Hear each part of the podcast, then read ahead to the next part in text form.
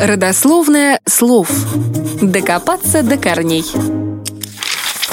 Некоторые изобретения человечества задумывались как военная разработка, но в итоге пришлись по душе и гражданским. Кроме того, перемещение армий между странами и континентами способствует быстрому распространению идей и технологий. Одной из важных подобных находок человечества является одеколон – Говоря точнее, одеколон не создавался как военная разработка. Но если бы не война между Францией и Германией, то мир мог бы и не узнать об этом замечательном парфюмерном средстве. Первый одеколон изготовил в 1709 году итальянский парфюмер Иоганн Фарина. Изобретатель немало потрудился, чтобы подобрать компоненты и их идеальную пропорцию. Так как в то время Фарина жил и работал в немецком Кёльне, то он недолго думал над названием нового парфюмерного средства и назвал его на французском по имени города Одекелон или Кёльнская вода. Одеколон завоевал парфюмерный рынок Кёльна и даже появился в некоторых других городах. Но до всемирной славы еще было далеко. Грандиозный успех изобретения фарины получила в ходе Семилетней войны 1756-1763 годов. Несмотря на все минусы масштабных боевых действий, были у них и плюсы.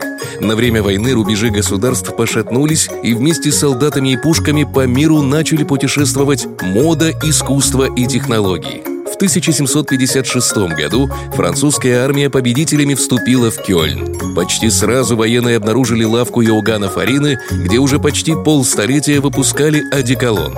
Солдаты и офицеры выгребли все запасы парфюмерии и отправились дальше – Возвращаясь домой, французские вояки привозили в свои города и села новое косметическое средство, которое оценили как мужчины, так и женщины. У парижан одеколон пользовался не меньшим спросом, чем у жителей Кёльна, и это заставило производителей повышать качество продукта, а также поднимать его цену. И вот пришло время, когда одеколон стал прерогативой аристократии.